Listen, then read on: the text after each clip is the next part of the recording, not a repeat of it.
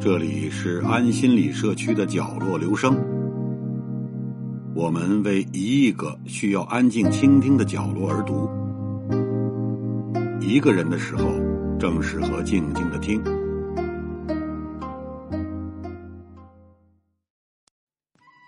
三国志·蜀书·先主传》里说，曹操进攻荆州，有十余万荆州百姓愿意拖家带口，跟着刘备跑路。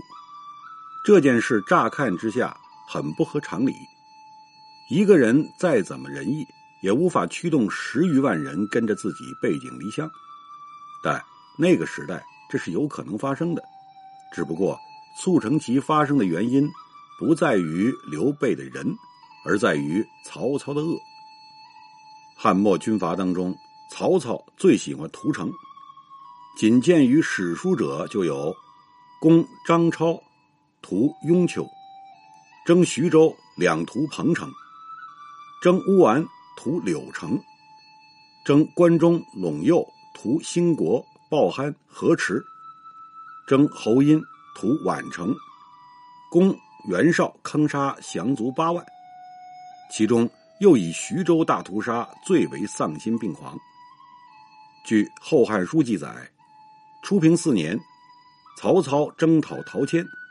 破彭城、富阳，过拔曲率、曲陵、夏丘，皆屠之，凡杀男女数十万人，鸡犬无余，泗水为之不流。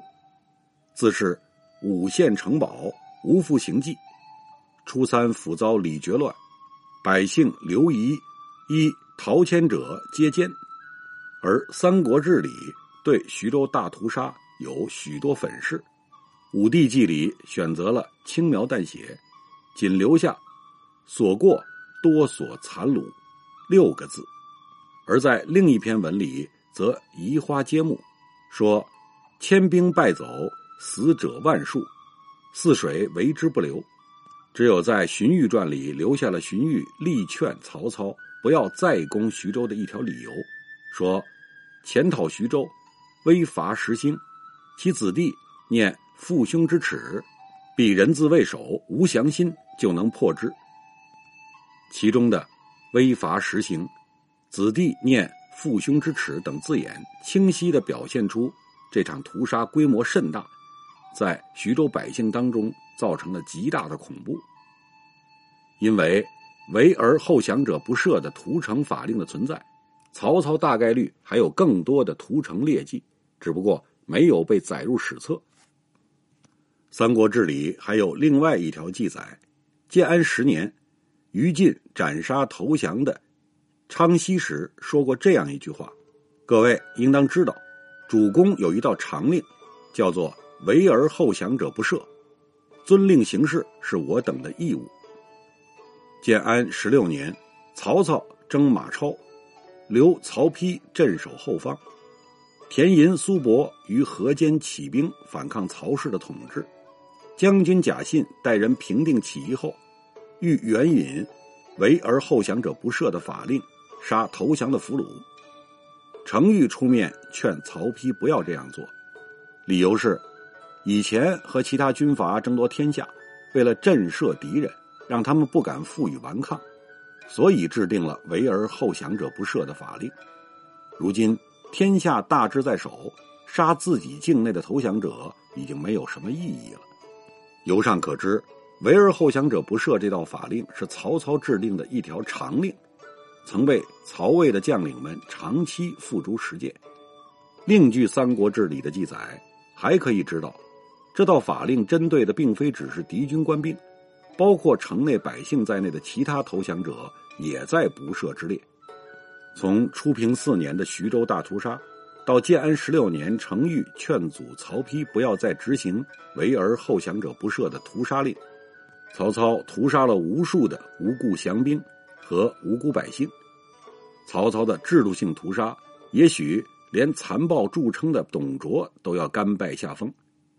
荆州百姓对曹操的屠杀法令深感恐惧，听闻曹军南下，赶紧收拾家当南逃，可以说是情理中事。毕竟，天知道刺史郡守会不会抵抗，天知道会不会有围城，天知道自己会不会成为不赦的一份子。总之，稳妥起见，还是先跑了再说。秦制时代的军阀混战有一个非常寻常的道理：谁的手段越狠，谁就越有能力从百姓身上榨取到更多的人力物力资源，谁就最有可能胜出。曹操正是汉末三国时代的那个手段最狠的人，屠城只是他狠的一语，更狠的政策是所谓的“崔义豪强”与“兴办屯田”。豪强这两个字。是曹魏对地方上有力量的大族的一种统称，带有强烈的贬义。崔义豪强四个字组合起来，也很有维护社会公平的味道。曹操在建安九年九月下达的义兼并令，就是在高喊“不患寡而患不均”的口号，说要打击豪强，为下民伸张正义。伸张正义大体只是口号，曹操。所垂涎的是地方上有力量的大族控制的土地和依附人口，将他们的土地变成曹魏所有，将他们的依附人口变成曹魏的边户民，曹魏才能汲取到更多的人力和物力。反之，若放任地方上有力量的大族存在，那就相当于给了边户民用脚投票的机会。当百姓无法承受来自曹魏及其代理人的剥削时，就会。两害相权取其轻，投到地方上有力量的大族的怀抱，以寻求庇护。在豪强的庇护下，百姓也许需要缴纳更高额度的田租，但可以免除更痛苦的徭役兵役。细查汉末各路军阀的命运，可以发现一条规律：凡致力于对内摧役豪强的，对外往往也会表现出强烈的侵略性。比如曹操与孙策。凡对内选择与豪强合作的，对外扩张的欲望也要略逊一筹。比如袁绍，有些军阀甚至于近乎没有对外扩张的欲望。比如刘表与刘璋，这条规律的成因也不复杂：对内摧役豪强，消灭了地方上的豪强，百姓被原子化，军阀就可以用低成本来加重剥削。有力汲取到更多的人力与物力，这些人力与物力就可以支撑起他们对外扩张的野心。反之，那些依赖与豪强合作而形成的军阀集团，比如单骑入荆州后选择与蔡氏、蒯氏合作的刘表，他们可以汲取到的人力与物力就要少很多，汲取难度也高，而且豪强大多不愿牺牲自己掌控的人力物力来支持军阀的对外扩张。于是，依赖与豪强合作的军阀，即使有对外扩张的野心，也很难有付诸实施的机会。也就是说，曹操所谓的摧役豪强，本质上是在追求更强有力的榨取自耕农和自由民的税赋。摧役豪强与税调制配套运行，使得曹魏的税收大约加重了四倍之多。同时，百姓承担的田租。达到了亩产的七分之一，较之汉代通行的三十分之一，也高出了四倍有余。若放任地方上豪强存在，百姓用脚投票寻求庇护，如此强的榨取力度是无法长期维持的。曹操的屯田分为民屯和军屯两种，民屯本质上近似于一种农奴制度，一旦成为曹魏的屯田民。就将终身被束缚在屯中，不能随意迁徙，也不能变成由郡县管辖的边户民，只能世代受军事化管制。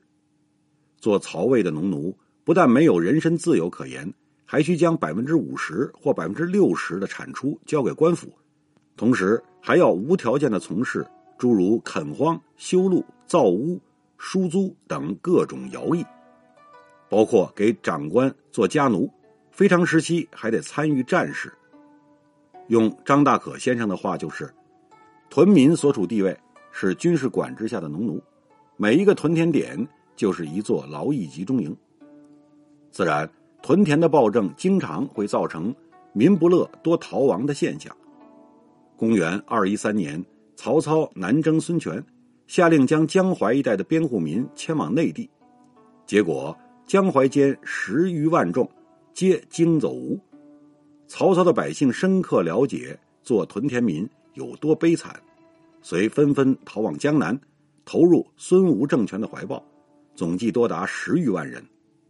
而军屯的奴役远比民屯残酷，为尽可能控制住屯田兵。驱策他们战时流血，平时流汗。曹操建立了一套以胁迫为核心的世家制度。屯田兵被称作士，其子孙被称作世袭，其妻被称作世妻，其家被称作世家。只要做了事，就世世代代不能再做自由民，子子孙孙都是曹魏的兵奴兼农奴。士死了。他的妻子也不能改嫁给自由民，只能服从官府分配改嫁给其他的士。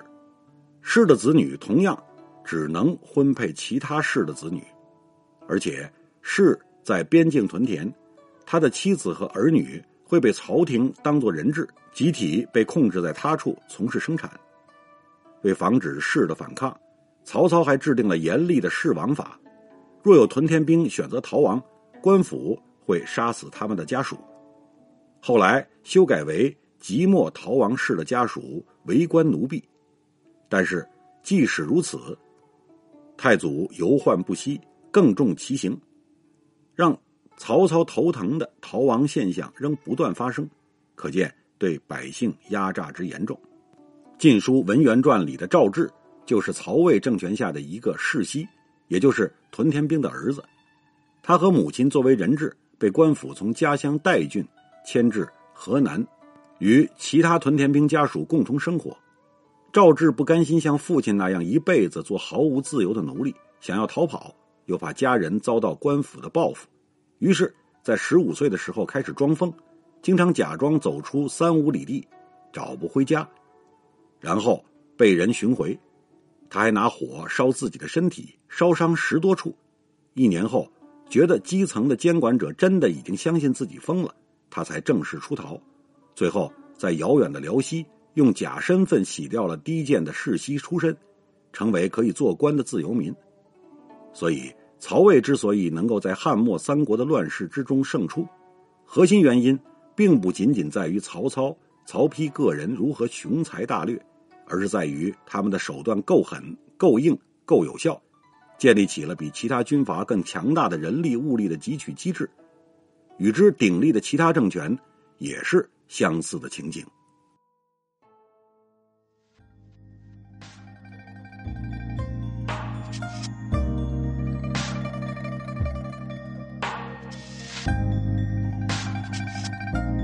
以上为您朗读的是选自严九林先生写的一篇文章，谢谢来自每个角落的慧心倾听，请记住这里。